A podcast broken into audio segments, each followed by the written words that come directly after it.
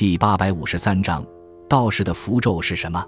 在道教的一般法事活动中，道士必须穿着道袍，戴着道冠，披发显足，一边画符一边念咒。可见，念咒和符箓都是不可缺少的一部分。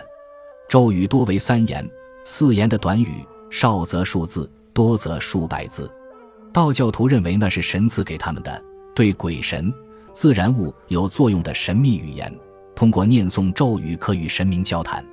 据《太平经·神柱文诀》第七十五记载：“天上有长神圣要语，时下受人以言，用使神力应气而往来也。人民得之，谓为神柱也。柱百中百，柱十中十，柱是天上神本人传经词也。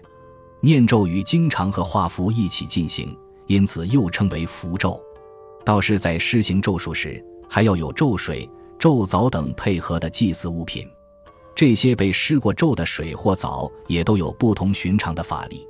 道士和道徒们都虔诚地相信咒术是有效的，他们认为天上法力强大的神仙是他们的师傅，向神仙倾诉民间的愿望或请求帮助时，天神就会答应并做到。几乎每一项道教的法事活动都有咒语。